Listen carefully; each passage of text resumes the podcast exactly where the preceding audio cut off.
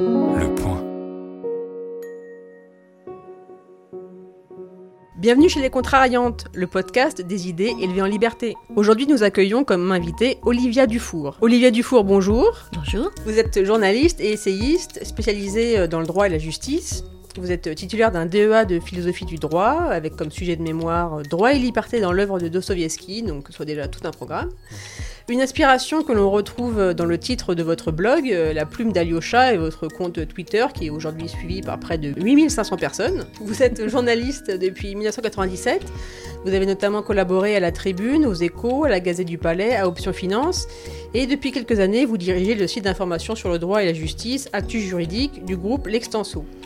Vous êtes membre de l'association confraternelle de la presse judiciaire et fondatrice du Cercle des journalistes juridiques. Dans vos articles et dans vos livres, euh, comme on peut, on- donc le premier Kerviel, enquête sur un séisme financier publié chez Erol en 2010, Justice, une faillite française, point d'interrogation, publié c'est LGDJ, qui signifie Librairie Générale de Droit de Jurisprudence, en 2018. Un livre qui vous a valu le prix Olivier Debouzy, qui récompense chaque année le meilleur agitateur d'idées juridiques. Justice et médias, la tentation du populisme, toujours chez LGDJ en 2019. Et donc, euh, comme je disais dans vos articles et, vos livres, vous êtes une, parfaite contrariante, euh, tant que vous y, déployez une, force et une sagacité d'analyse, euh, en tout cas de mon point de vue, assez, peu commune et surtout pas consensuelle. Et si nous vous recevons aujourd'hui, c'est plus particulièrement pour votre dernier ouvrage, La justice en voie de déshumanisation, qui est paru l'été dernier chez LGDJ et dans lequel vous montrez comment le conflit actuel entre les magistrats et la chancellerie peut se lire comme une passionnante guerre euh, entre la com d'un côté, donc euh, les différents ministres qui valorisent son action, et la réalité de, de l'autre, soit, euh, soit en fait que la justice s'effondre, notamment qu'un tiers des juges est en burn-out et, que le confie en fait nos, destins à des gens en détresse. Et c'est un livre pour le moins visionnaire, vu qu'il a précédé de plusieurs mois une tribune du Monde qui a été donc publiée en novembre 2021 qui était titré euh, Nous ne voulons plus d'une justice qui n'écoute pas et qui chronomètre tout. Euh, une tribune qui partait de la dénonciation d'un nouveau suicide dans la magistrature et qui avait été signée par les deux tiers du corps des magistrats, donc 6000 6000 juges sur environ 9000. Et, euh, et quand il est question du, fonctionnement de la justice, on peut, faussement avoir l'impression d'un sujet technique, euh, si ce n'est ésotérique. Mais comme vous le, développez, quand la justice dysfonctionne, en fait, c'est toute la société qui en pâtit. Donc une première question pour vous. euh, quels sont aujourd'hui, selon vous, les signes qui permettent d'attester de, l'effondrement du service public de la justice? Ça se voit notamment par les délais. Par exemple, à Nanterre, il y a encore euh, deux mois, peut-être c'est allé mieux parce que lorsque les juridictions crient très fort, elles obtiennent des, hum, des, des renforts euh, en urgence, mais c'est un peu comme un très vieux drap qu'on rapiécerait, il craque généralement euh, très vite ailleurs.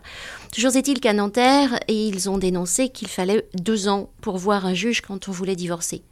Et ça, ça veut dire quoi? Ça veut dire que, euh, et encore, on n'est pas divorcé au bout de deux ans. On commence seulement à pouvoir voir un juge, c'est-à-dire à ouvrir la procédure. Ça veut dire que dans des couples où il y a des tensions extrêmes, vous êtes obligé de vivre avec vos, et peu de moyens, vous êtes obligé de vivre avec le conjoint que vous ne supportez plus.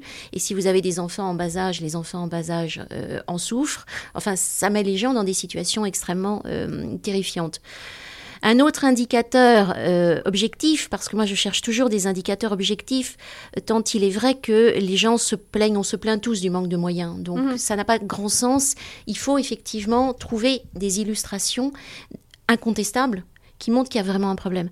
Et l'autre illustration incontestable, ce sont ces audiences qui peuvent se terminer à minuit, une heure, trois heures, cinq heures du matin en comparution immédiate. Ça veut dire très concrètement qu'au pays dit des droits de l'homme, on inflige des peines de prison lourdes, ça peut être 5 ans, ça peut être 10 ans, à des gens à 5 heures du matin. Les audiences ont commencé à 13h30. Pour les personnes en comparution immédiate, elles sont souvent en, en- en garde à vue depuis euh, deux jours. Et puis, elles sont déférées devant euh, le- le- la juridiction. Euh, on imagine dans quel état on arrive en- euh, quand on sort de garde à vue, c'est-à-dire dans un état, euh, on n'est pas bien, on n'a pas pris de douche, on a mal mangé, on a mal dormi, on a peur, et on se retrouve à l'audience à 13h30 et on peut être jugé à 5h du matin et prendre 2-3 ans de prison. Voilà. C'est ça en ce moment, et c'est pas une juridiction un peu pathologique dans un coin paumé de la France, c'est la plupart des juridictions correctionnelles en France qui peuvent avoir comme ça, alors c'est pas tous les jours. Tous les jours, ça se finit aux alentours de 22 heures. Il faut quand même imaginer ce que ça représente d'être de 13h30 à 22 heures euh, assis sur un fauteuil pour un juge à écouter 6, 7, 8, 10 histoires euh, mmh. différentes, euh, toutes plus lourdes les, les unes que les autres. Parce qu'on n'y juge pas des crimes de sang, mais on y juge des gens qui, en général, on sait que c'est une population masculine, sans domicile fixe, avec des pathologies, plusieurs addictions, parce que c'est souvent bon, des euh, dans le métro et des, choses comme ça. Mais ça peut être des choses plus graves, ça peut être des agressions sexuelles euh, qu'on juge immédiatement parce qu'il n'y a pas besoin de mener une instruction, enfin des choses comme ça. Voilà. Et donc ça, ce sont les signes pour moi absolument objectifs euh, d'une crise de la justice euh, majeure. Et donc justement, cet état de, détresse qui, caractérise aujourd'hui la, plupart des magistrats, euh, en fait, c'est cette maltraitance du personnel judiciaire. Est-ce qu'elle peut avoir des, répercussions sur l'état de droit? Bah, C'est-à-dire que la justice dysfonctionne. Et vous l'avez rappelé tout à l'heure, on a, alors on avait 30% en 2019. Le syndicat de la magistrature avait fait une première étude qui révélait 30% de magistrats au bord du burn-out. Là, ils viennent de ressortir l'étude il y a quelques, semaines et on est monté à 40%. Donc, nous sommes jugés par un système qui est épuisé, des magistrats qui sont au bord de, qui, se disent en souffrance au travail, qui le disent je souffre, Bon. Et qui donc euh, ne peuvent pas euh, juger euh, correctement. on ne peut, peut pas imaginer un instant que c'est une justice qui, qui, fonctionne. Alors évidemment, ça pose une question sur l'état de droit, surtout qu'on sait que c'est l'ultime maillon c'est l'ultime mécanisme de régulation de la société. C'est-à-dire que quand les parents démissionnent, par exemple, que l'école n'arrive pas à tenir les enfants, que vous êtes dans une banlieue avec une pression très forte pour faire du trafic de drogue parce que c'est de l'argent facile, plus rapide, et puis parce que tous vos copains le font. Bon, le, mécanisme ultime, ce qui peut sauver un adolescent de, de cet engrenage tragique, c'est la justice. Mais si on n'a pas de juge des enfants, ou si le juge des enfants, qui fait partie des juges les plus sinistré en France est complètement euh, débordé de dossiers, s'il peut pas assurer un suivi correct, on a, euh, on a, on a, on a, on a une société qui se, qui se délite. Euh, c'est pareil pour, pour les divorces. On peut pas laisser les gens deux ans dans l'attente euh, de pouvoir voir un juge et de mettre un point final à une vie, d'en recommencer une autre. Et, au lieu de ça, on laisse pourrir des situations. C'est pas possible. Donc oui, ça remet en cause, bien entendu, mais plus que l'état de droit d'ailleurs, euh, la santé de notre société. Dans, un de mes bouquins, je suis allée interroger euh, Dominique Perben, ancien garde des Sceaux mhm. de Jacques Chirac. Et Dominique Perben me raconte qu'une des premières réactions de Chirac, une fois installé à l'Élysée, a été d'appeler justement Dominique Perben et de lui dire il faut faire quelque chose pour la justice. Et ça a été la première loi de programmation pour mettre des moyens dans la justice. Et ça a été à cette époque-là un peu mieux parce que Chirac avait compris que si on ne euh, mettait pas des moyens sur cet outil de régulation sociale, on risquait des catastrophes. Et c'était la leçon, une des leçons qu'il avait tirées du score de, Jean-Marie Le Pen qui avait écrasé euh, Lionel Jospin. Et euh, des années plus tard, je vais voir la présidente du Conseil des prud'hommes de Bobigny dans le cadre de Justice une faillite française, et elle suit le même raisonnement. Elle me dit, vous comprenez, avec les, ordonnances Macron, on a perdu 30% de, de requérants. En d'autres termes, les salariés ne vont plus au prud'homme. C'était l'objectif recherché. Mais ils n'y vont plus aussi parce qu'il y a des formulaires tellement compliqués à remplir qu'ils se découragent. Et avec beaucoup d'intelligence, cette femme me dit, mais ils vont aller où tous ces gens s'ils ne peuvent pas voir un juge mhm. pour dire leur colère d'avoir été licenciés à tort, pour s'exprimer, ils vont aller où Ils vont faire quoi? Et ce qu'elle sous-entendait, c'est qu'ils allaient voter dans les extrêmes, mmh. bien entendu. Donc c'est tout le fonctionnement de notre société qui est en péril lorsque la justice ne fait pas son travail. Alors pourquoi le politique Pardon, je me pose une question à moi-même, mais parce que c'est la, la question du moment. Ça fait des décennies que le système s'étiole. Là, on est juste on commence à être vraiment à l'os et en bout de course. Pourquoi le politique ne s'y intéresse pas, sauf Chirac quand il a pris cette grande claque dans la figure? Parce que ça ramène pas d'électeurs. Mhm. Voilà. Et ça les intéresse pas, au fond. Ça les intéresse pas du tout. ça les intéresserait s'ils s'intéressaient aux problèmes de fond, mais comme on est malheureusement dans des systèmes de plus en plus superficiels euh, de communication où il faut lancer la petite phrase pour amener quatre électeurs, euh, la justice, les gens y vont dans le meilleur des cas une fois dans leur vie, donc se sentent assez peu concernés, ils y goûtent une fois, ils espèrent que ce sera vraiment la première et la dernière, et, voilà, et la justice, on la laisse euh, dépérir en, sachant pertinemment que dans votre euh, livre, vous expliquez que c'est un mal qui n'est pas nouveau, puisque vous écrivez que depuis le 19e siècle au moins, le service euh, public de la justice est l'un des services publics les moins bien dotés euh, en France, et on apprend même que le nombre de magistrats est aujourd'hui à peu près similaire à celui qui prévalait il y a un siècle et demi quand nous sommes 40 millions d'habitants en plus. Donc comment vous expliquez cette situation qui relève du paradoxe quand la première fonction qu'on attend de l'État est la rigueur dans l'exécution de ses missions régaliennes? Et la justice en fait euh, indéniablement partie. Vous dites donc que euh, le, fonctionnement de la justice a un intérêt électoral particulièrement limité. C'est selon vous la cause principale et, comment on l'explique euh, et comment on, résout éventuellement ce, déficit d'intérêt pour, pour les questions judiciaires? Alors il y a une grande idée dans le monde judiciaire, notamment chez les magistrats, qui fait remonter cette situation à Napoléon Bonaparte, qui aurait tiré leçon de l'Ancien Régime et de la puissance des parlements qui tenait tête à la, monarchie. Et donc, euh, Napoléon aurait eu euh, très vite l'intuition que c'était un, un, outil extrêmement puissant, la justice, mais qu'il fallait la tenir à sa main. Bon. c'est la conviction des magistrats, pourquoi pas. à notre époque, j'ai posé la question à Jean-Jacques Urvoas en lui disant est-ce que vraiment vous maintenez la justice délibérément dans un état euh, de clochardisation pour qu'elle ne vous dérange pas, vous, politique Il me dit non. Alors, il est possible qu'on ait structurellement, intellectuellement, culturellement hérité de, ce, euh, cette configuration napoléonienne.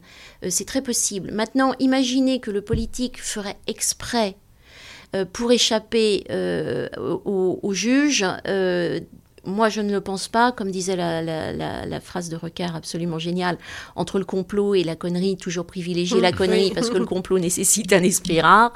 Je ne pense pas qu'il y ait de complot. Euh, et si complot il y avait, il serait un petit peu loupé parce que euh, les politiques n'échappent pas, enfin moi, j'ai pas le sentiment... qu'ils échappent, ou en tout cas euh, de manière structurelle, à l'exercice judiciaire et aux poursuites judiciaires. Donc, c'est voilà, c'est une configuration napoléonienne sur laquelle on n'est pas sans doute pas revenu. Après, il y a tout un tas de paramètres historiques euh, un, peu compliqués dans, lequel, dans le détail desquels je ne vais pas rentrer, mais au 19e, on choisissait des magistrats dans la haute bourgeoisie parce qu'on les, on les imaginait plus conservateurs. Alors on est toujours dans cette euh, prise en main du politique et cette maîtrise. Donc on les rémunérait peu, donc on n'avait pas besoin d'un budget énorme. Euh, voilà, et ça s'est délité au XXe siècle, notamment parce que jusqu'à la fin du XIXe, on prélevait encore des taxes sur les justiciables, euh, et puis on a développé une, une, vision très, très radicale de la gratuité de la justice. Pour les révolutionnaires, c'était juste je n'ai pas à payer mon juge, je n'ai pas à rémunérer mon juge. Bon. Et nous, on en est arrivé à Christiane Taubira supprimant un, timbre, un droit de timbre de 50 euros au nom de la gratuité. On est le seul pays avec le Luxembourg à euh, ne prélever aucun frais sur le justiciable. Donc, on a un problème de budget jusqu'à la fin du 19e et même début 20e, quand on a transféré les prisons qui étaient au ministère de l'Intérieur à la charge de la chancellerie, les taxes prélevées euh, dans l'exercice judiciaire continuait de couvrir euh, le, montant des dépenses de fonctionnement de la justice. Bon. Et puis, tout ça s'est délité et maintenant, on a une justice totalement gratuite, mais totalement euh, pas financée et, totalement à bout de souffle. Oui, d'ailleurs, vous dénoncez un service public de la justice particulièrement euh, sous-doté au regard des standards des autres pays développés. Pouvez-vous préciser ce point? Quels sont les éléments de comparaison en matière budgétaire, en matière de personnel, qui permet vraiment d'attester que la France n'est pas euh, le, pays euh, qui, prend euh, le, plus la justice au, sérieux. Alors ça, effectivement, ce sont encore des données objectives. Moi, j'ai toujours cette obsession parce que, notamment dans les hautes sphères, on vous dit oui, mais enfin, il y a des magistrats paresseux. Oui, mais c'est une question d'organisation. Donc, c'est capital d'aller chercher effectivement des données objectives. Et moi, j'ai beaucoup travaillé là-dessus pour euh, s'assurer qu'on a bien un manque de moyens et pas euh, une, une, sorte de, de, de, gémissement du personnel judiciaire euh, qui se plaindrait de, de, broutilles. les, les, ministres de la Justice du Conseil de l'Europe ont créé en 2000 la CEPEJ. Donc la CEPEJ, c'est la Commission européenne pour l'efficacité de la justice pour les visiteurs. La CEPEJ réalise tous les deux ans une comparaison entre les budgets des 46 États membres de la, du Conseil de l'Europe euh, dédié à la justice. Et donc, c'est sur la foi de ces comparaisons qui sont extrêmement. Alors, ça donne lieu à de très volumineux rapports euh, nombre de procureurs, nombre de magistrats du siège, euh, type de procédure, greffier, avec, bien entendu, comme ce sont des juristes, hein, des analyses très fines, parce qu'il y a toujours, quand on fait une comparaison, des difficultés. La difficulté consistant à comparer des, carottes et des courgettes. Et donc, ils savent très bien ça, donc ils mettent les chiffres en perspective et la conclusion est inlassablement tous les deux ans la même. La France a le budget par habitant dédié à la justice le plus bas euh, de tous les pays à PIB comparable du Conseil de l'Europe. Voilà, on s'en sort pas. Et l'autre élément objectif, parce qu'une fois qu'on a dit ça, on se dit, vous évoquiez tout à l'heure euh, l'historique, et moi, je peux témoigner depuis une trentaine d'années en assistant tous les ans aux rentrées solennelles, c'est-à-dire au moment où publiquement on fait le bilan de l'année passée dans chaque juridiction parisienne. Et ça fait 30 ans que j'entends on n'a pas de moyens. Question, qu'est-ce qui s'est passé avant? Et à partir de quand ça a commencé? Et là, on a une autre donnée objective, c'est un, agrégé d'histoire, professeur agrégé d'histoire et agrégé d'économie qui s'appelait Jean-Charles Asselin, euh, qui enseignait à Bordeaux, qui a consacré une partie de son, de son, de son travail à s'intéresser au budget de la justice. Et il l'a fait sur 200 ans, c'est-à-dire du, début du 19e jusqu'à la, la LOLF. Et ce, ce chercheur-là assure à la fin de ce travail, ça a donné lieu à un très gros bouquin qui s'appelle L'argent de la justice, qu'effectivement, en France, le budget est sous-évalué depuis le 19e siècle. On parle du budget de l'État.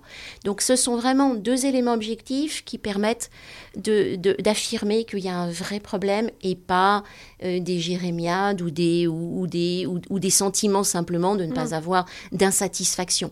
C'est vraiment structurel en France et c'est vraiment grave.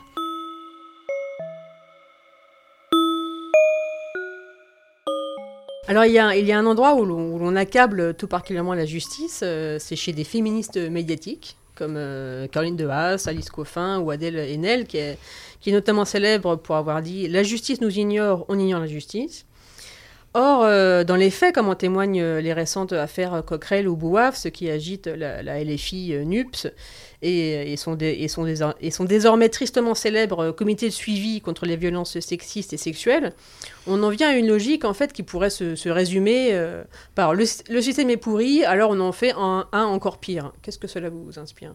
C'est, très inquiétant, mais à chaque fois que je le dis, euh, il m'arrive de, de, très graves misères. Alors je vais quand même le redire. Voilà. Évidemment, en plus, vous me posez la question au moment où j'ai dit la justice fonctionne pas, et que disent ces dames, la justice ne fonctionne pas. Bon, alors, euh, oui, peut-être, euh, elle fonctionne difficilement avec peu de moyens, mais d'abord c'est faux maintenant parce que tout, à, tout au contraire, il y, a il y a des circulaires qui disent c'est la priorité absolue, notamment les, violences conjugales, au point, si vous voulez, on y reviendra, qu'on arrive à, des excès inverses qui, sont, qui sont inquiétants.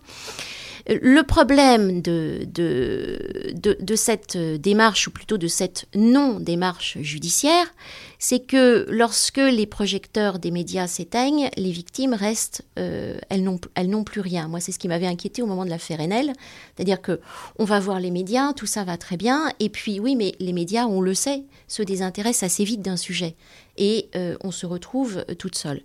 Ce qui est surtout inquiétant, c'est que c'est une mécanique de contournement de l'état de droit qui fait que je dénonce. Alors évidemment, c'est facile, évidemment, c'est tentant, évidemment, c'est humain, donc je ne peux pas me permettre de le condamner parce que je comprends très bien le réflexe consistant à dire un tel m'a fait du mal.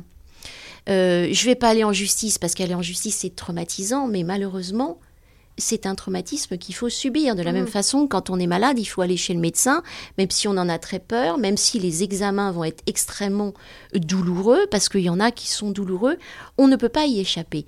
Et euh, je pense que c'est un peu un effet de notre société des écrans et surtout du smartphone, c'est-à-dire qu'on se sent tout puissant. Euh, je veux commander quelque chose, je le fais sur mon smartphone. Je veux euh, prendre un billet à la SNCF, je le fais sur mon smartphone. On est habitué, conditionné à ce que tout soit rapide et efficace. Mais il y a des choses qui ne peuvent pas être rapides et efficaces. On ne peut pas condamner en France et, dans n'importe quel état de droit un homme simplement parce qu'une femme dit il m'a violé. Mhm. Il faut des preuves de, de ceci. Il faut des preuves. Et à chaque fois, j'ai envie de dire à ces femmes, mais vous avez un père, un frère, un fils. Imaginez, transposez votre système à ce père, ce frère, ce fils. Et dites-vous, euh, voilà, une femme va arriver, elle lui en veut, ou il y a eu un malentendu, elle va l'accuser, il va, il, va immédiatement être détruit socialement. Je parle même pas de prison, parce que ça, c'est le circuit judiciaire. On veut une destruction sociale immédiate de l'individu dont on a considéré qu'il vous avait fait mal. Ça n'est pas possible, c'est de la barbarie c'est un retour à la barbarie, c'est une explosion de la civilisation et un retour à la barbarie. On ne peut pas fonctionner comme ça. Alors ensuite, il faut bien entendu les entendre, mais la chancellerie les entend. On les entend même, je peux vous dire, à tel point que certains avocats commencent à être inquiets, notamment sur la question des violences conjugales, parce mm. que euh, ça devient euh, une obsession. Les magistrats ont une peur panique de relâcher euh, ou, de ne, ou de ne pas accorder une demande d'éloignement de conjoint à un homme qui, le lendemain, on a eu l'affaire de Bordeaux, qui a terrorisé les esprits.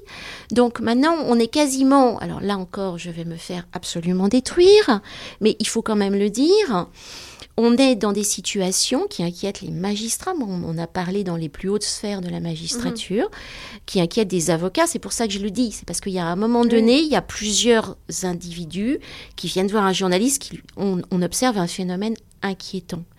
Les ordonnances de protection, par exemple, qui permettent, dans le cas d'un divorce, quand un conjoint est violent, de dire je l'éloigne tout de suite, deviennent, n'étaient pas utilisées jusqu'à récemment et deviennent quasi systématiques. Parce que ça permet aux magistrats de protéger leurs responsabilités, et que euh, en plus ça leur permet d'appliquer une circulaire de la chancellerie et que si par impossible ils, ne, ne, le faisaient pas, ils risqueraient en plus une sanction disciplinaire, ce qui est très nouveau.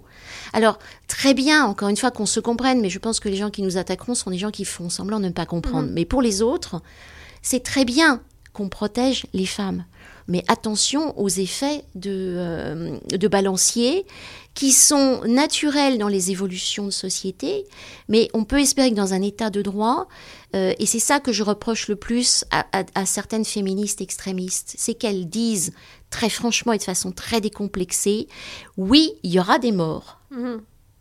Mais une guerre, il y a toujours des morts. Et moi, en tant, voilà, en tant que juriste, en tant que citoyenne d'un État libre, je ne veux pas qu'il y ait des morts. Or, des morts, il y a un avocat qui m'a dit récemment, un bâtonnier, euh, au-dessus de tout soupçon, pas du tout un masculiniste ou mm. un hystérique ou un, militant de je ne sais quelle cause délirante, un avocat avec 30 ou 40, 40 ans de métier derrière lui qui m'a dit, j'ai un client, euh, chirurgien 35 ans, qui vient de se pendre parce que le divorce se passait très très mal, mhm. parce qu'il était renvoyé en correctionnel pour violence, parce que ça peut devenir un argument. Alors on va encore se faire hurler dessus. Donc je réponds par anticipation, non, les femmes ne mentent pas.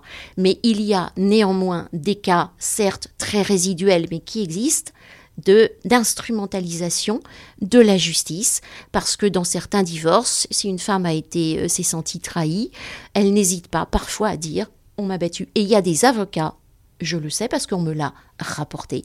Il y a des avocats qui recommandent aux épouses de dire il m'a battu parce que ça facilite les divorces, parce que le conjoint est exclu immédiatement, parce que on prend une mesure contre les enfants et si en plus dans la colère qu'on ressent on se dit moi je renie ce type, je, ne, je veux oublier qu'il est le père de mes enfants et je veux que mes enfants l'oublient, eh bien l'ordonnance de protection prise sur la base des accusations de violence, c'est le confort absolu c'est la certitude de gagner. Voilà. Et il y a des gens qui, qui, qui, bah, qui oublie toute forme de morale et d'éthique et qui instrumentalise les procédures judiciaires pour en arriver là. C'est peut-être upsilonesque, mais ça doit néanmoins être observé avec attention. Oui, on, voit bien que défendre le droit met souvent en porte-à-faux avec, euh, avec des féministes extrémistes. Est-ce que vous pouvez revenir, euh, par exemple, sur la récente polémique euh, qui a été suscitée par la chronique judiciaire euh, donc le titre c'était Tribunal de mots, je suis un homme, donc on croira forcément la femme que vous avez publié euh, sur Acte juridique à la mi-juin. Euh, oui, nous avons publié effectivement cette chronique par une de nos meilleures et plus anciennes chroniqueuses judiciaires en France, donc une professionnelle extrêmement aguerrie, je le dis parce que c'est quelqu'un qui a l'habitude de restituer les débats judiciaires, extrêmement euh, fidèlement. Et il se trouve que, voilà, elle était en correctionnel. Nous avons sur le site l'habitude de parler de la justice du quotidien et non mmh. pas de la justice qui attire tous les médias. Euh, parce qu'on pense que cette justice-là, elle est importante. Elle est importante d'un point de vue citoyen pour qu'on voit comment elle fonctionne. C'est si vrai qu'Éric Dupont-Moretti veut mettre des caméras euh, justement dans les, dans les tribunaux. Donc, on, se fixe l'objectif de faire ce travail de, de, de, restitution du fonctionnement du, de la justice au quotidien. Et donc, par hasard, parce que quand vous allez en correctionnel, bah, vous êtes un peu sur le hasard des dossiers, quand vous n'y allez pas pour une, une grande affaire euh, politico-médiatique, elle tombe sur ce jeune homme, bon, bien sous tout rapport, 22 ans. Il fricote avec euh, une jeune fille alors qu'il est en couple. C'est pas, pas, tout à fait glorieux. Euh, mais c'est pas illégal. Mais c'est pas, mais pas illégal. à 3 heures du matin, ils sont dans la voiture, un flirt un peu poussé, et puis il en a marre. Et il lui dit de, on, arrête, on, va dormir. Bon, la jeune femme sort, euh, elle a 19 ans, elle sort de la voiture, elle appelle les pompiers immédiatement de retour chez elle en disant j'ai été violée. Bon, les pompiers euh, interviennent de mémoire. Hein, encore une fois, c'est pas moi qui étais dans le prétoire, mais j'imagine. Euh, elle subit un, examen euh, médico-légal qui révèle aucune aucun indice d'une relation sexuelle contrainte. Je crois me souvenir que dans l'après-midi, elle revient un peu sur ses propos en disant non, j'ai pas été violée, mais j'ai été agressée, j'ai eu peur. Et d'ailleurs, je suis sortie en courant de, de, de la voiture. Et euh, bon, le, garçon est renvoyé euh, pour s'expliquer devant le tribunal correctionnel. Précision, la jeune femme ne se constitue pas partie civile, euh, ne se présente pas à l'audience. Et finalement, comme le dossier est vide, c'est ça qu'il faut bien comprendre, c'est pas qu'on ne croit pas les femmes, enfin déjà c'est un peu compliqué. Mm-hmm. Euh, il faut, je pense qu'à un moment donné, euh, là encore, je vais me faire euh, passer au lance-flamme, tant pis. Il faut prendre ses responsabilités, même si c'est extrêmement douloureux. et encore là, ça l'est pas tellement, puis c'est un flirt qui a mm. dérapé. voilà. Vous attaquez quelqu'un, c'est-à-dire que vous voulez que la personne aille en prison. Le minimum, c'est de venir. Voilà. Surtout qu'on n'est vraiment pas sur le serial violeur terrifiant mm-hmm je pourrais comprendre qu'on ne puisse même pas le voir. On est, voilà, on, est sur un, malentendu, un problème, enfin voilà. Bon. Elle, elle, ne, elle ne vient pas. Euh, tout ce qu'on a dans le dossier, ce sont donc ces dires, mais qui ne sont pas réitérés mhm. à l'audience. Ça aurait pu quand même valoir une condamnation, mais ça affaiblit quand même, on, le comprend bien instinctivement, ça affaiblit quand même que la personne ne soit pas là pour re-raconter, expliquer, argumenter. Bon. Et en plus, la seule chose qu'on a, c'est une vidéosurveillance qui montre que elle n'est pas sortie de la voiture en courant, terrifiée, mais qu'elle a ouvert la porte, pris ses affaires, euh, même rajusté son sac ou récupéré des, affaires, et qu'elle est euh, rentrée tranquillement chez elle. Alors, encore une fois, j'ai subi des hurlements sous cet article, oui, des gens qui témoignaient, oui, bah évidemment, euh, on est en état de choc, donc on ne se souvient plus, etc. Oui, ça, c'est du raisonnement non judiciaire. Mais encore une fois, en France et dans n'importe quel état de droit, pour condamner quelqu'un, il faut des éléments. Je sais que c'est dérangeant, mais c'est comme ça. Voilà, il faut des éléments. Et il n'y avait dans ce dossier aucun élément. Donc on nous a dit, ah, la parole des femmes. Oui, mais il n'y a rien. Qu'est-ce que vous voulez qu'on fasse? Un juge, ça a besoin de s'appuyer sur quelque chose. Elle n'est pas là. Il y a l'examen médico-légal ne donne rien. Elle-même revient sur ces accusations en en réduisant considérablement la gravité. Bon. Et une caméra de vidéosurveillance, c'est-à-dire le seul élément objectif tangible dont on dispose dit le contraire de ce, ce que cette femme a dit. La justice, on ne peut pas, ou alors on arrête l'exercice totalement judiciaire où on, se dit bon c'est pas la peine mais on peut pas à la fois dire parce que ça protège tout le monde. Il faut aussi qu'elle comprenne qu'un état de droit, on est condamné que s'il existe un texte d'infraction qui le prévoit avant qu'on ait commis la faute, et uniquement s'il y a des preuves de cette faute. Et c'est au parquet de démontrer, et non à vous de dire que vous êtes innocent. Bon, ça protège tout le monde, c'est ce qui nous permet de circuler dans une rue sans risquer de se faire taper sur l'épaule par un flic en lui disant toi tu me plais pas, euh, au, tu, trou. Euh, au trou, voilà. Donc, bien sûr que c'est imparfait. Bien sûr qu'il faut faire des efforts. Bien sûr qu'une justice qui a déjà pas de moyens doit, en plus, euh, sur ces sujets-là qui sont particulièrement douloureux, délicats, je suis une femme, c'est quand même dingue d'avoir des procès en sorcellerie quand on est une femme euh, sur des sujets comme ça. Enfin, mmh. moi, j'ai été agressée, ça va mieux. Quand on vieillit, ça va mieux. Mais j'ai été agressée dans le métro. Moi, quand j'étais gamine, je disais, je suis une éponge à dingue. C'est-à-dire, vous me mettez dans un wagon de métro, je sillonne toutes les, lignes pendant... Euh, pendant, euh, je sais pas, huit jours, et je vous assure, je vous nettoie le métro de mhm. tous les tarés sexuels. Bon, donc je le sais, je l'ai vécu, on l'a toutes vécu, mais ça m'empêche pas en tant que juriste de dire attention. Alors, les juristes, on est particulièrement conspués, parce que j'ai vu effectivement un message qui disait ah oui, les attaques contre euh, les, les, femmes viennent toujours des juristes, mais il n'y a pas d'attaque contre les femmes qui viendraient des juristes. Il y a un rappel simplement des juristes qu'il y a des procédures pour ces choses-là comme pour d'autres choses. Je sors du procès V13. Euh, j'ai eu mon lot de souffrance. Je peux vous mhm. dire qu'il y a des, psychologues qui sillonnaient tous les jours la salle d'audience parce que ce qu'on entendait était au-delà du monstrueux, mhm. au-delà de, l'insupportable. Même Dante, euh, il touche pas une bille à mhm. côté de ce qu'on a entendu. Bon, les victimes sont venues témoigner, c'était atroce. Je vais vous donner juste un exemple pour que les gens comprennent. Il y a des gens qui sont sortis en marchant sur des cadavres mhm. et qui s'en remettront jamais. Bon, c'était douloureux pour eux aussi. C'est souvent douloureux la justice pénale. C'est comme ça, il faut l'accepter. Alors, encore une fois, il faut l'améliorer. Il faut effectivement qu'il y ait des gens qui soient formés à ce type d'infraction qui est très difficile à démontrer. On est entièrement d'accord. Il faut infiniment progresser. On est entièrement d'accord.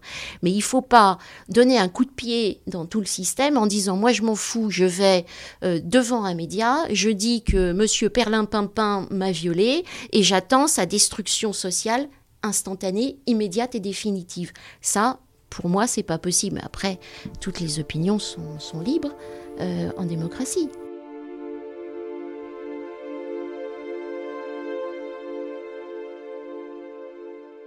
Pour revenir à des sujets plus légers, euh, votre diagnostic d'une justice euh, sous-financée est d'autant plus accablant que l'État français est celui qui dépense le plus en proportion de la richesse nationale dans le monde développé. Faut-il accabler un manque d'efficacité, de mauvais arbitrage, une pingrerie qui euh, nuit au service public? Comment vous interprétez ce, ce paradoxe entre d'un côté des missions régaliennes qui sont complètement sous-dotées et en même temps un État qui est quand même assez alors ça, ça sera le sujet d'une prochaine enquête parce qu'effectivement, je suis comme beaucoup de gens, je me dis mais où passe l'argent? Clairement. Bon, donc on a dit le budget euh, est sous-doté en France. Alors ensuite, qu'est-ce qui va pas? Il y a des choses qui pourraient être résolues assez euh, rapidement. Alors déjà, il faut mettre plus de magistrats. la base, c'est mettre plus de magistrats, de greffiers, de fonctionnaires de greffe.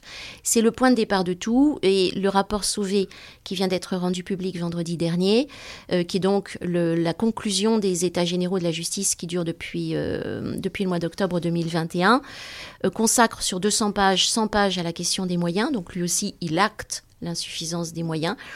Il me semble d'ailleurs que c'est la première fois qu'on a une mission aussi longue, lourde, officielle, euh, euh, rameutant autant de monde. Euh, et donc c'est une sorte de, consécration du fait qu'il y a vraiment un manque de moyens. Et c'est d'autant plus intéressant que le rapport a été commandé par le politique. Donc des rapports, on en a pour caler des armoires pour 2000 ans. Mais commandé par le pouvoir politique et, qui obtient cette réponse, oui, effectivement, c'est sous-doté, c'est déjà un progrès. Alors ensuite, donc il faut faire ces recrutements, mais un magistrat, ça met trois ans à être formé, un greffier aussi, donc c'est pas en claquant dans les doigts. Et en plus, les écoles de magistrats et de greffiers sont limitées en termes d'élèves. Donc même si on voulait en, recruter 1000, déjà il faudrait avoir des gens au niveau. Je rappelle que l'ENM c'est quand même un, examen, euh, voire un concours. On rentre pas comme ça euh, à l'ENM, donc on, a cette difficulté-là.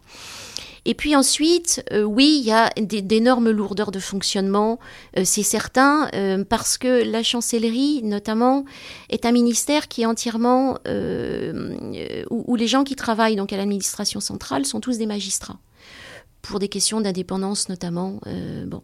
Et donc, on a peut-être des gens qui n'ont pas, parce qu'en plus c'est un ministère de questions euh, sensibles, et que peut-être l'argent, on n'y accorde pas euh, tout l'intérêt qu'on devrait, il manque, il n'y a pas de vraie fonction RH, par exemple. Ça, c'est calamiteux.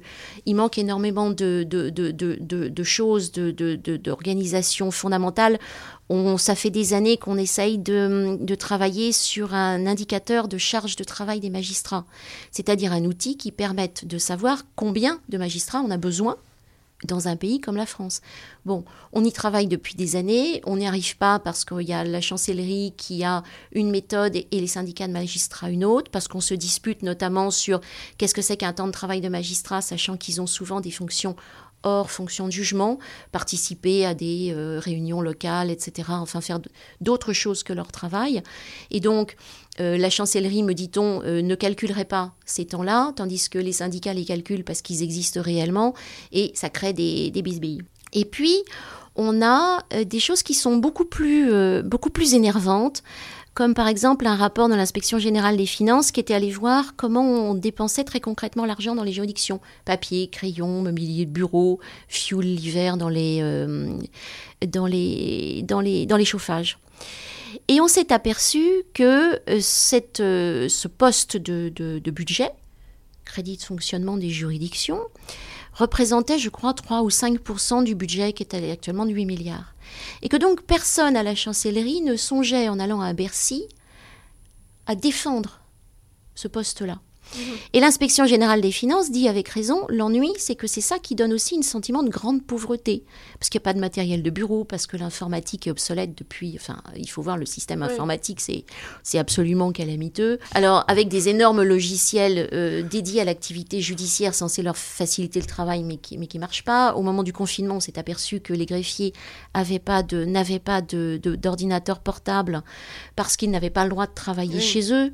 Bon, donc on les a équipés en urgence on a balancé d'un seul coup 50 000 postes. Voilà.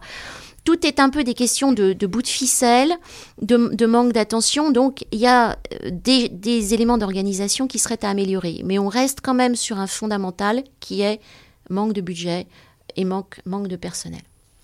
Sur cette question justement euh, technologique, euh, alors que la, numérisation du monde est en marche et qu'il est difficile de l'arrêter, vous soulignez euh, très bien dans votre livre les, mésusages de la technologie dans le domaine des audiences, avec une utilisation de la visioconférence particulièrement dangereuse pour les droits de la défense. Est-ce que vous pouvez préciser ce point? Alors, la visioconférence s'est apparue en, France en 1998 de mémoire. Qu'est-ce que c'est la visioconférence? C'est la personne qui est censée euh, comparaître devant son juge, pour une raison X ou Y, va être auditionnée, mais par écran interposé. On, invente ça en 98 pour de très bonnes raisons, parce que on, était, on avait un problème dans un des dom-toms. Euh, il était impossible de faire appel sur place à cause d'une consanguinité euh, entre les magistrats, c'est-à-dire que euh, faire appel aurait consisté à demander aux, magistrats qui avaient statué en première instance euh, de, se dédire éventuellement euh, en appel. Donc on s'est dit on va juger depuis Paris et pour éviter des frais de déplacement à tout le monde, on a inventé l'idée de la, de la visio qui était déjà évidemment utilisée depuis longtemps aux États-Unis. Et euh, lorsque on s'est aperçu que c'était bien pratique, on a commencé à faire des projets de décret qu'on a soumis au Conseil d'État pour dire bah tiens on pourrait généraliser, ça ferait des économies. Euh, j'aime bien le rappeler parce que euh, en 98 le Conseil d'État a dit mais vous êtes fous, c'est un scandale. On a le droit de voir son juge face à face, on ne peut pas être jugé comme ça à distance. Évidemment, euh, quand il s'agit d'économie, surtout quand on n'a pas de sous, les solutions prospèrent. Et donc, on est arrivé à un point euh, extrême euh, lors du procès des attentats de janvier 2015, juste avant le, premier confinement, qui a consisté à envisager l'hypothèse d'utiliser la visioconférence aux assises. Parce qu'on avait un accusé qui était malade, c'était Ali Riza Polat, c'était mmh. le principal accusé. Il avait le, Covid et une forme assez invalidante puisqu'il avait des problèmes digestifs. Et donc, euh, une ordonnance de Macron à l'époque dit, euh, à partir d'un certain stade du procès d'assises, on va pouvoir euh, utiliser la visioconférence. Tollé chez les avocats, y compris des parties civiles, mmh. c'est-à-dire que même les représentants des victimes ont dit, on ne veut pas d'une justice comme ça, on ne veut pas que quelqu'un qui encourt la, la peine de prison à perpétuité soit jugé depuis euh, euh, sa prison. Parce mm. que le deal, c'était ça. C'est-à-dire qu'il était malade, donc il allait assister à la fin du procès depuis son établissement pénitentiaire. Voilà. Alors, on a, on a dit non en matière criminelle, mais en matière correctionnelle, ça se pratique de plus en plus, notamment parce que ça évite des frais d'escorte. Les frais d'escorte, c'est quoi C'est transporter un détenu qui est dans un établissement pénitentiaire jusque chez le juge. Or, ça, c'était avant la police qui le faisait. Depuis quelques années, c'est l'administration pénitentiaire qui n'a pas de moyens et qui donc euh, réduit le plus possible les déplacements. Et donc, quand vous voulez euh, faites une demande de sortie de détention provisoire ou des choses comme ça, eh bien, vous vous retrouvez euh, en visio avec le magistrat. Alors, les avocats sont pas radicalement contre. Simplement, ils disent, on voudrait qu'on nous demande ce qu'on en pense. Mhm. Voilà. Si le prévenu est d'accord, on le fait. Mais s'il n'est pas d'accord, on le fait pas. Et on arrive maintenant à des situations extrêmes. Un des journalistes nous l'a rapporté euh, sur notre site. Un homme qui était à l'évidence atteint de troubles psychiatriques psychiatriques graves, qui était euh, emprisonné, je crois, dans l'attente d'un procès pour meurtre euh, dans le sud de la France mais on voyait à l'évidence qu'il était vraiment, qu'il avait des troubles psychiatriques, mais qui, perturbent l'entendement. C'est-à-dire qu'on on, est, on est face à un individu qui comprend pas les questions, qui répond à côté. D'ailleurs, quand il répondait, c'était je suis un inspecteur du FBI, enfin complètement bon. Cet homme-là a été euh, interrogé, euh, jugé pour une autre affaire, je ne me souviens plus de, quelle nature. Euh, donc, dans cet état psychiatrique inquiétant, sans avocat, et en visioconférence. Mmh. Voilà. Alors, on en arrive à ça. Du coup, il vaudrait mieux s'arrêter. Parce que là, on est dans une espèce d'hypocrisie qui, est, inquiétante. On se dit, on se donne bonne conscience. Il a été jugé, on l'a écouté, euh, la procédure est respectée, tout ça, c'est tout ça, ça va bien. Mais moi, je sais que j'ai essayé de faire des interviews en visio, j'ai coupé, j'ai dit non, on va, on va se parler au téléphone. Mmh. Parce qu'une voix, une intonation, euh, j'étais standardiste quand je, pour financer mes études quand j'étais gamine. Je, comprends ce que dit une voix, je comprends ce que signifie un silence, je comprends ce que, ce que signifie monter le ton. Mais si j'ai des images brouillées, parce qu'il ne faut pas imaginer que c'est un, un, matériel, c'est pas du lelouch que vous avez en salle d'audience. Hein. Le truc coupe régulièrement, il y a des décalages son. Tiens, on est à la radio. Euh, un de mes, mes confrères de France Inter a assisté à une scène hallucinante où euh, le prévenu était donc interrogé par le magistrat, mais comme il y avait un décalage son, le prévenu répondait en retard. Et donc le magistrat, donc il pose la question, grand silence, le magistrat s'énerve, et pourquoi il me répond pas? Le gars répond à la première question, le magistrat s'énerve encore plus en disant mais en plus il ose parler sur ma voix, parce qu'on a quand même une autorité quand on est magistrat. Et vous imaginez les conditions dans lesquelles vous êtes jugé? Avec une technologie qui, au lieu d'aider, j'ai une autre histoire comme ça qui est encore plus terrible. Une euh, avocate pénaliste célèbre qui fait une demande devant la chambre d'accusation de mise en liberté d'une de ses clientes. Hmm. Bon. On extrait la cliente de sa cellule, on la met dans la petite salle toute pourrie, euh, avec l'écran où vous voyez quasiment que la silhouette de, la personne. C'est Marie, Marie Dosé qui est d'ailleurs passée dans cette émission. Ah donc, et, donc avec la voix, euh, la, voix, euh, enfin tout ça, ça coupe, enfin le son coupe, enfin c'est calamiteux. Et donc, elle voit, sans la voir, sa cliente à l'écran, elle plaide sa demande de mise en liberté, c'était une affaire de proxénétisme. Euh, les magistrats se retirent pour délibérer. Et là, euh, la personne qui est à l'écran, euh, l'avocate et la personne qui est à l'écran commencent à discuter. Et la personne qui est à l'écran lui dit Mais madame, je ne suis pas votre cliente. Il dit Comment ça, vous n'êtes pas ma cliente? Bah, Les surveillantes sont venues, elles ont dit Ton avocate veut faire une demande de mise en liberté. J'ai dit Oui. Bon, puis après, j'ai pas osé vous interrompre. Mais je suis pas votre cliente. Bon, les juges reviennent. Alors, un avocat, ça se tait quand. euh, bon. Elle lève la main, elle dit il faut, faut que je vous dise un truc, y a on, a un sujet. Oui, non, maître, vous êtes gentil, vous avez eu la parole, maintenant c'est à nous, vous, on verra plus tard à, à la fin de l'audience. Non, non, on a un sujet. Non, maître, euh, je vous assure, on a vraiment un sujet. Bon. Elle dit bah, c'était pas ma cliente. Alors en plus, elle s'est fait engueuler. Oui, oui. C'est ça, non mais ça c'est c'est quand même magique. Elle s'est fait engueuler. Quoi, vous n'avez pas reconnu votre cliente? Bah non, j'ai pas reconnu ma cliente. Je suis désolée. Euh, encore une fois, c'est pas du lelouch. Hein. Euh, c'est vraiment du matériel qui fonctionne de façon euh, très très très erratique. Et donc ça voulait ça veut dire quoi? Ça veut dire que en plus la justice qui est, qui est- qui est en, en principe un métier de précision avec des écrits, des procédures, un formalisme, des preuves, on en arrive à juger n'importe qui Mhm. et on se trompe de client mais avec une décontraction totale. Bah, sur ce- cette anecdote aussi, euh, aussi passionnante que très inquiétante, euh, nous allons finir ce, nouveau numéro euh, des Contrariantes avec une citation du, romancier Arthur William Upfield.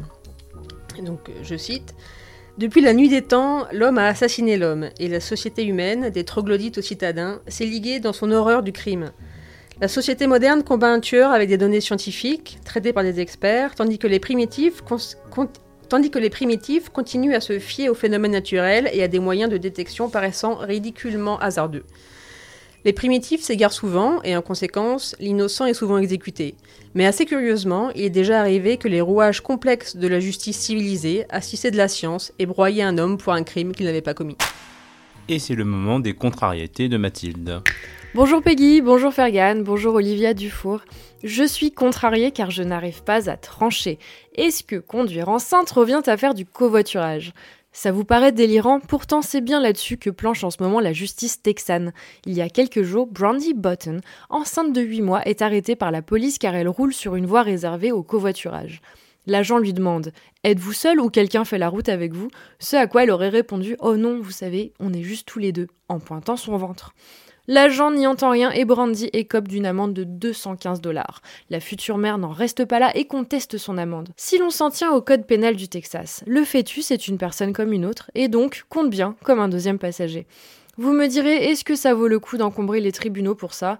Je vous répondrai qu'après tout, c'est bien au nom de la dignité des fœtus que la Cour suprême des États-Unis est revenue sur l'avortement. Et vous savez, aux États-Unis, la Constitution, c'est la Constitution. Amen. Je me pose la question, est-ce qu'en France on aurait la patience pour ça? Car on a tendance à trouver la justice trop lente. Sauf que dans les tribunaux, ça ne chôme pas. Pour vous donner un ordre d'idée, c'est 1 384 721 décisions qui ont été prises en matière civile rien qu'en 2021. D'ailleurs, Olivia Dufour brise le tabou dans son livre. Les métiers de la justice sont en burn-out. Ce qui conduit à trouver des moyens plus rapides, voire assistés de technologie pour que justice soit faite. Mais est-ce que la justice peut être bien faite si vite faite? Et a-t-on vraiment envie de faire trancher les contentieux de demain par la version augmentée de R2D2 Surtout que souvent quand on en arrive là, c'est précisément parce que c'est compliqué. Le procès de Johnny Depp et Amber Heard a bien montré que ce n'était pas aussi simple que Amber team MeToo hashtag victime et Depp team Pirates des Caraïbes hashtag brigand. Même constat avec la récente affaire de la maison squattée dans l'Essonne, le T4 devenu affaire d'État. Dans cette affaire, tout le monde est propriétaire et tout le monde semble coupable. L'aurait acheté la sachant squatter, l'autre l'aurait acheté à moitié en liquide sans passer par la case notaire. Une chose est sûre, on a beau la critiquer, la justice fascine. Des milliers d'Américains ont pris des congés, eux qui ont à peu près 10 jours de vacances par an, pour assister au procès Depp Heard avec, on l'imagine, beaucoup de popcorn. Et quand c'est trop long, on peut compter sur la rapidité du tribunal populaire. Sur Twitter, on rend des décisions de justice avant même que fondent vos Mr. Freeze sur la plage. Olivia Dufour, vous parlez d'une justice déshumanisée. N'y a-t-il pas plus inhumaine que la justice par réseaux sociaux interposés? Si celle-ci a pu être salvatrice pour certaines affaires MeToo, c'est parfois bien ennuyeux, car la calomnie court toujours plus vite que la vérité. Et c'est grave que n'importe qui puisse trancher sur n'importe quoi par la force démultipliée des likes, avec pour témoin à la barre des followers, aux pièces à conviction précédées de hashtag. Parce que merde à la fin, c'est pas la twittosphère qui décidera qui, du pain au chocolat ou de la chocolatine, est une appellation réglementaire. Surtout pour désigner un pain au chocolat. Rendez-vous dans deux semaines pour un prochain numéro des Contrariantes, le podcast des idées élevées en liberté. Le point.